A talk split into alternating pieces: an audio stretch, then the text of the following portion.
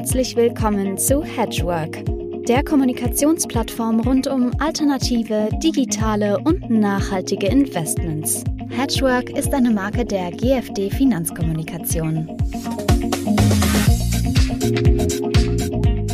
Ja, einen wunderschönen guten Tag. Mein Name ist Uwe Lill. Ich bin der Initiator der Hedgework-Reihe. Die gibt es seit knapp 20 Jahren.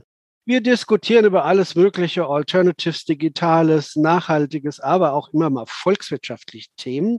Heute habe ich ähm, Professor Dr. Hanno Beck als Gast, äh, nicht zum ersten Mal, weil es einfach so schön ist, mit dir zu diskutieren, Hanno. Ich grüße dich. Sei gegrüßt, Uwe.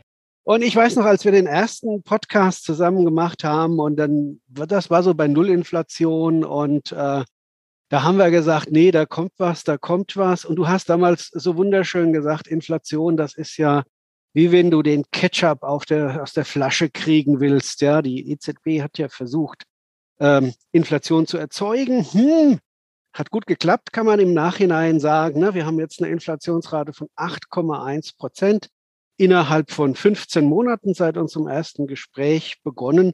Aber es ist ja nicht nur die Inflation, die uns treibt, Hanno, und deswegen diskutieren wir ja heute, weil wir wollen ja heute diskutieren äh, über die Inflation und die Implikationen direkt oder indirekt auf den Euro und damit eigentlich auch auf unser Gesellschaftsgefüge, wenn man so sagen will. Ich darf mal einsteigen. Äh, wir haben jetzt diese Inflation von 8,1 Prozent. Frau Lagarde hat jetzt auf dem EZB-Forum in Sintra den Willen zur Zinswende bekundet, wie man jetzt lesen kann, äh, kommt ein bisschen spät, oder? Ja, wenn du dir andere Notenbanken anguckst, die sind schon längst dabei. Also auch hier, wie immer, die EZB hinkt hier jetzt schon wieder hinterher. Und äh, vor allem, wenn du dran denkst, dass ähm, Geldpolitik musst du dir vorstellen, als wenn du einen Öltanker steuern würdest. Wenn du beim Öltanker jetzt das Ruder rumreißt, dann fährt er erst nochmal drei Kilometer, bevor er sich dann in die Kurve legt. Ja, das heißt, ähm, Geldpolitik schätzt man dauert, bis die wirkt, bis sie ankommt in der Realwirtschaft, schätzt man zwölf bis 18 Monate. Ja, und dann kommt das jetzt natürlich ein bisschen spät. Jetzt ist das Kind schon in den Brunnen getaucht. Ja, offiziell haben wir ja auch noch gar keine Zinserhöhung gehabt. Die ist ja jetzt nun für den Juli angekündigt und äh, wird, wird erwartet. Das ist die erste Zinserhöhung seit elf Jahren und gepaart mit der Aussage, die Frau Lagarde getan hat, wir haben, ich zitiere hier, wir haben eine Strategie zur Normalisierung unserer Politik entwickelt, die es uns ermöglicht, schnell auf das Umfeld hoher Inflation zu reagieren. Das lässt mich dann schon rätselnd zurück, wenn sie das als schnell bezeichnet. Aber sind wir doch ganz ehrlich, es geht ja gar nicht um die Inflation.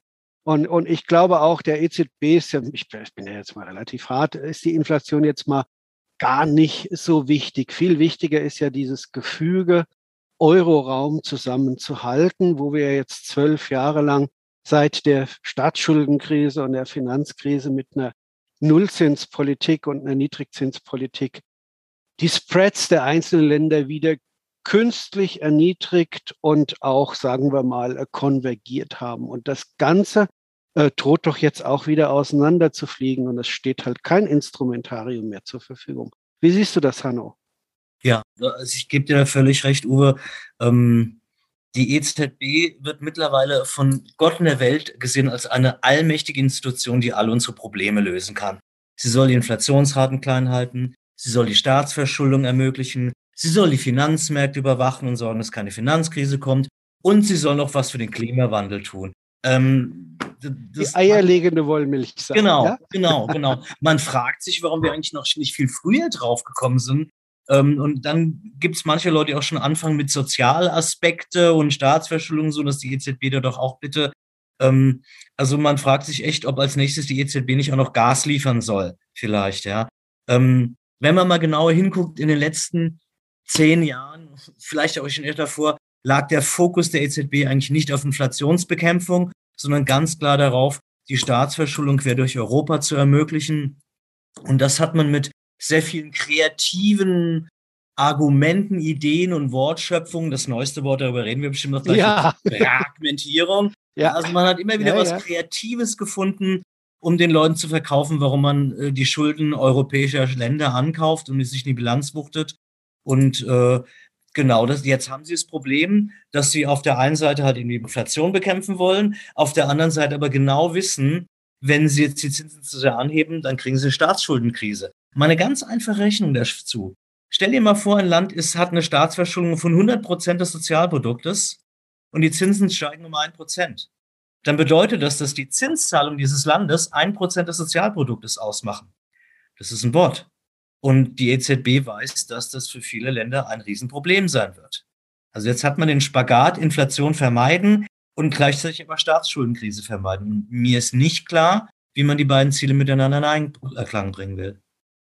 Ähm, das ist in der Tat äh, eine, Sache, wo ich nachher noch mit dir drüber diskutieren will. Aber lass uns auf dieses Wort kommen, das du schon in den Raum geworfen hast. Ich äh, darf es mal zitieren die Antifragmentierungsinstrumente, die jetzt von der EZB gebaut werden. Es fängt schon an, zum Kasperle-Theater zu werden, meines Erachtens. Äh, auch wieder nichts anderes, um Geld von links nach rechts zu schieben, um die Anleihen kaufen zu können der hochverschuldeten Staaten. Äh, ich darf es hier einfach nennen, Italien mit 150 Prozent äh, Bruttoinlandsproduktsverschuldung, und äh, die ja auch eine Spread-Ausweitung von bis zu, ich glaube, die sind nominal auf vier Prozent gegangen oder sowas. Und das geht natürlich nicht, das trägt das Land nicht. Eigentlich sind wir doch mit dem, ich sag's mal so offen, mit so einer EZB-Shelter am falschen Adressaten.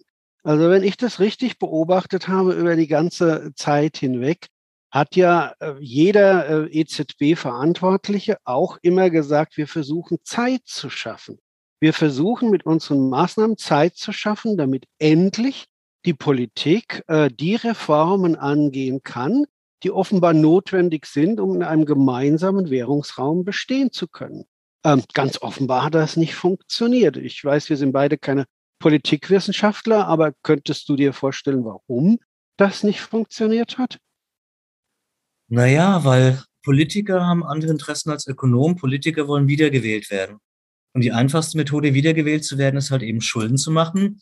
Ähm, wer sparen muss, wer konsolidieren muss äh, oder wer Ausgaben erhöhen muss, ohne Schulden zu erhöhen, der muss an einer anderen Stelle einsparen. Das heißt, er muss anderen Wählern den Lolly wegnehmen. Und das willst du natürlich nicht. Das ist ja eine völlig schmerzfreie Methode. Verschulde dich heute, lass andere später zahlen, aber du wirst dafür gewählt. Staatsverschuldung ist in erster Linie auch vor allem ein politisches Problem. Ja, und ähm, noch besser wird es natürlich, wenn du dich verschuldest und eine andere Instanz, nämlich die EZB, schiebt dir sozusagen das Geld über den Dresen, druckt dir also das Geld, weil de facto ist das ja eigentlich die letzten Jahre passiert. Die EZB hat Geld gedruckt. Also im Grunde genommen ist es so gelaufen. Die Staaten haben sich bei den Banken verschuldet. Die Banken haben den Staaten Kredite gegeben. Und die Banken haben dann die Kredite, der, die Staatsanleihen der Staaten genommen, haben sie an die EZB bekommen und haben dafür frisches Geld bekommen. Das heißt, über den Zwischenschritt, über die Banken sind die Staatsschulden in der Bilanz der EZB gelandet. Und damit haben wir eigentlich auch schon de facto Eurobonds, weil ein Drittel aller Verluste, die in diese Staatsverschuldung, die Staatsanleihen uns bringen könnten, gehen dann auf das Konto von Deutschland. Also den Leuten ist noch gar nicht klar, dass wir schon längst für die Schulden anderer Länder mitbezahlen.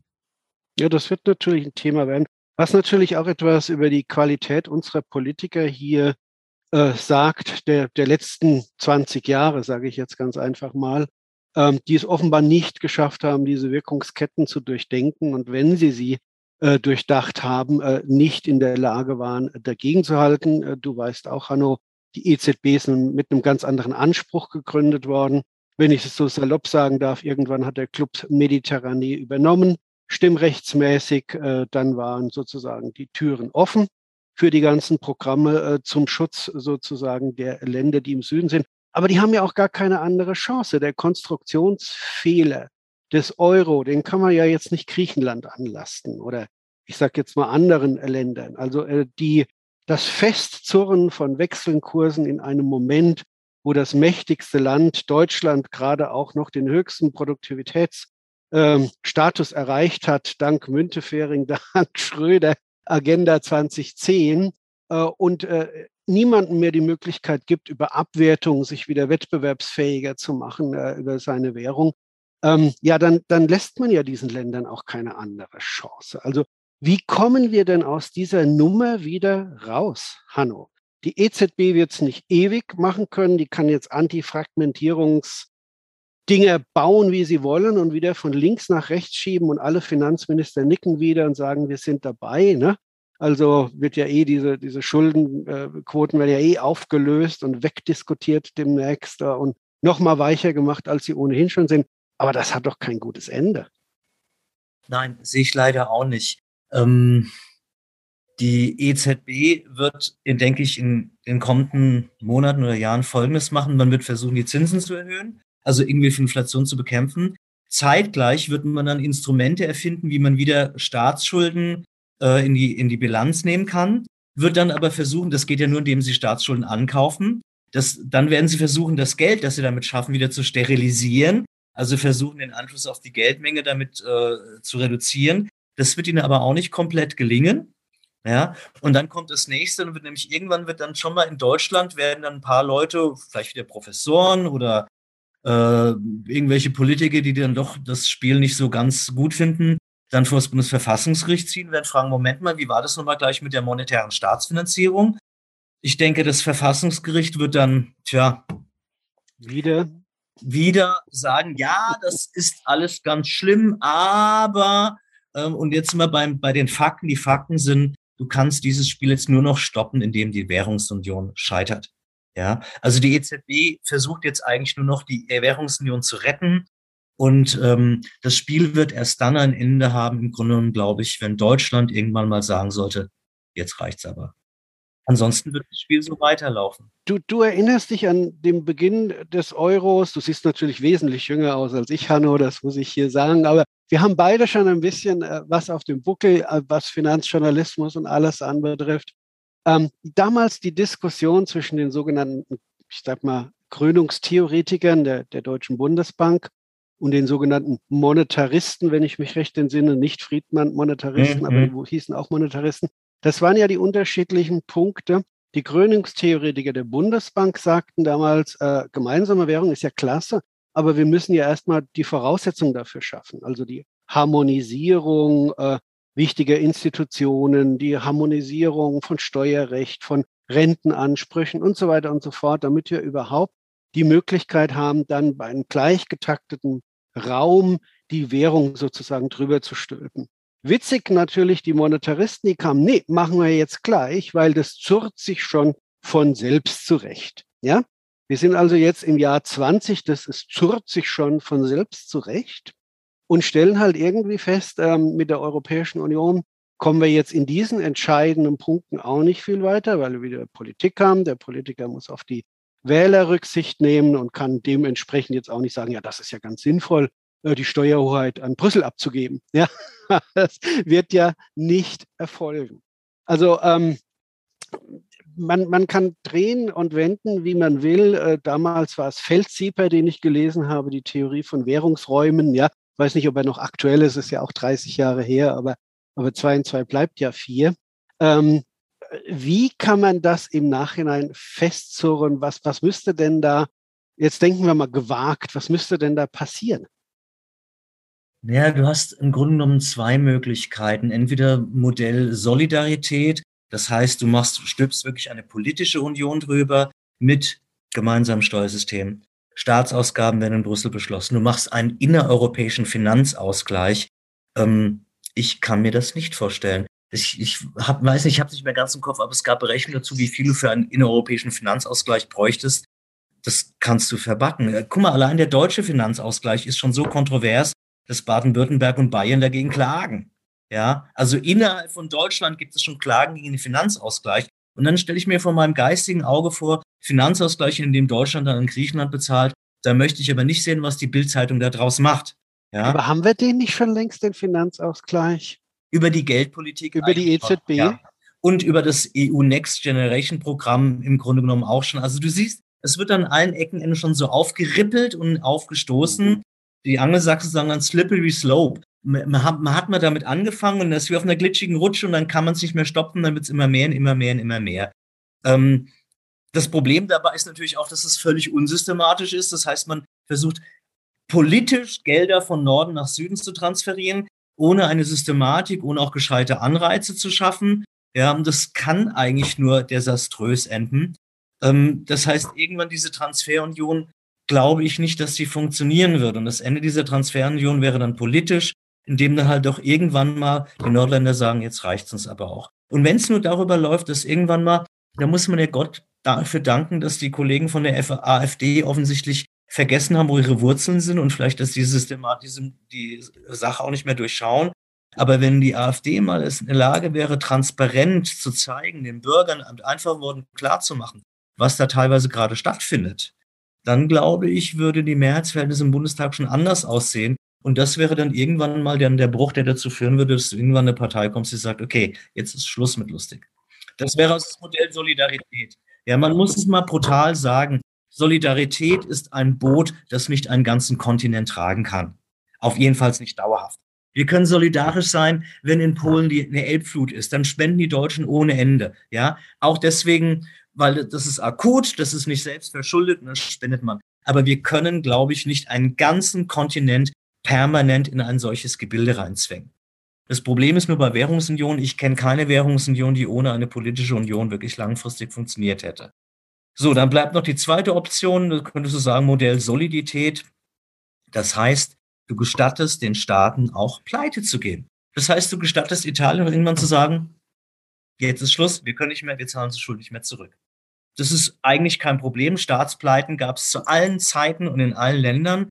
Das Problem bei dieser Lösung ist natürlich das Bankensystem, nämlich die Banken, die den Staaten das ganze Geld geliehen haben.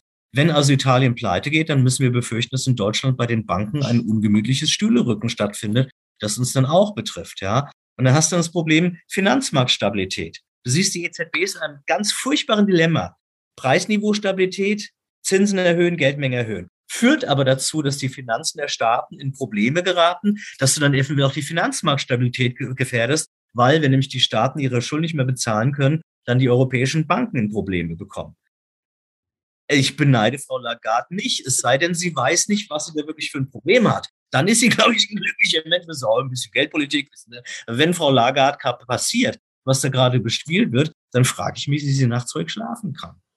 Jetzt kommen wir mal zu so einer abschließenden großen Frage. Was heißt denn das alles für Geldvermögen? Puh, ja, ist eine große Frage, ich weiß. Uwe, Uwe, Uwe. Ja. Wie viel Zeit haben wir noch? Ach, nimm dir noch zwei, drei, vier Minuten, ja? Als erstes muss man mal sagen, dass ähm, die Standardantwort bei Inflation Flucht in Sachwerte. So leider, so leicht ist es leider eben nicht, weil Inflation ein systemisches Risiko erwischt ist und alle erwischt. Eigentlich ist das doch schon längst passiert. Das heißt, die Leute erkennen, ich erinnere dich, Theorie der rationalen Erwartung, Lukas. Die Leute sehen die Geldmengen steigen, sie die Zinsen sind null, sie erwarten irgendwann Inflation, also sind sie schon alle in Sachwerte abgehauen. Ja, was dazu geführt hat, dass die Sachwerte schon immer teurer geworden sind. Das heißt, hier kann jetzt Folgendes passieren. Aus Furcht vor der Inflation rennst du in völlig überteuerte Sachwerte rein und da knallst du irgendwann auch, dann verlierst du dein Geld nicht über die Inflation, sondern über die Sachwerte. Das ist ein Szenario. Das andere Szenario, Du fließt jetzt vor der Inflation in Sachwerte, steigst aber noch rechtzeitig aus, bevor es bei den Sachwerten knallt. Was machst du jetzt mit dem Geld? Jetzt ist ja die Inflationsrate gestiegen. Das Geld ist jetzt aber auch nicht mehr durch die Inflationsrate so viel wert. Ähm, also du siehst, das ist eine Falle, aus der du nicht so leicht entkommen kannst. Ja, ähm, das äh, paar unorthodoxe Ideen. Du kannst, klar, du kannst natürlich versuchen, dein Geld ins Ausland zu bringen, dann hast du das Wechselkursrisiko. Und das hängt auch wieder an der Inflation und an den Vermögenspreisen. Also auch nicht so einfach. Ähm, also was kannst du machen? Gib dein Geld für dich aus. Wohneigentum, Immobilien, wenn du es selbst nutzt, vielleicht noch ja. Allerdings hast du da auch wieder im Grunde genommen, wenn die Immobilienpreise mal in den Boden rutschen, rutschen auch die Mieten in den Keller. Dann würdest du woanders auch billiger leben. Also das funktioniert auch nicht so richtig. Ähm, eine unorthodoxe Idee, Bildung. Bildung ist immer ein gutes Investment. Das ist was, was dich persönlich weiterbringt, aber auch was dein Gehaltscheck auch nochmal einen Booster verleihen kann. Das kann also überhaupt nicht schaden. Du kannst zum Beispiel, Uwe, wenn du magst, zu einem Masterprogramm nach Pforzheim kommen und kannst bei mir Microeconomics hören. Da sind mir die Professoren zu hart. ja, das stimmt allerdings. Ähm, aber immerhin Bildung oder dann Bildung deiner Kinder investieren, das ist nie verkehrt. Wenn du jetzt wirklich viel Geld hast und weißt, was du machst, schick deine Kinder für zwei Jahre an eine angelsächsische Schule oder Hochschule. Das ist super gut angelegtes Geld. Ja. Dann noch letzte Möglichkeit, ganz, ganz unorthodox. Du weißt ja, ich habe mich ja mit einem Kollegen sehr viel über Glücksforschung beschäftigt. Ähm, Gib es für einen guten Zweck aus. Wir wissen aus der Glücksforschung, Geld ausgeben für einen guten Zweck macht dich glücklicher. Ja, also es ist also durchaus eine gute Sache, wenn du jetzt wirklich sagst, ich habe jetzt gerade mal, kennen wir alles Problem, du kommst nach Hause, dann liegen 1000 Euro rum, was mache ich jetzt damit? Äh, bevor es die Inflation auffrisst, bevor es dir die, die Steuer weggeholt wird und, und, und bevor es, äh, wo du es in Aktien steckst, die dann crashen, gib's, spend's ans Tierheim. Ja. Und du fühlst dich danach gut. Habe ich vor Oder, kurzem gemacht, ja, ja, und du hast recht. Sehr ja. schön. Danke dir, Uwe. Ja, Sehr schön, ja. Nein, das, das ist ein wunderbares Schlusswort. Also ich darf mal zusammenfassen, wir wollen ja hier nicht so die Apokalypse äh, beschreiben. Also A, wir beneiden die EZB nicht. Das ist ein, ein sehr, sehr harter Job. Wir, ähm, wir anerkennen, dass sie wirklich alles tut, um das System zusammenzuhalten. Wir haben unsere Zweifel, ob das auf Dauer äh, ad infinitum gelingen kann. Äh, und wir würden uns sehr freuen, wenn äh, das einfach äh, ergebnisoffen in der Gesellschaft diskutiert werden würde, weil wir brauchen eine Lösung. Ja, und das Wegschauen, die kognitive Dissonanz, die ja allenthalben und überall zu bemerken ist in, die, in diesen wirklich nicht einfach zu durchdringenden Themengebieten, das muss man ja auch dazu sagen, die wird uns allen nicht weiterhelfen, sondern eher schaden. Von daher, Hanno, ganz herzlichen Dank wieder für dieses anregende Gespräch mit dir. Mit dir immer Uwe.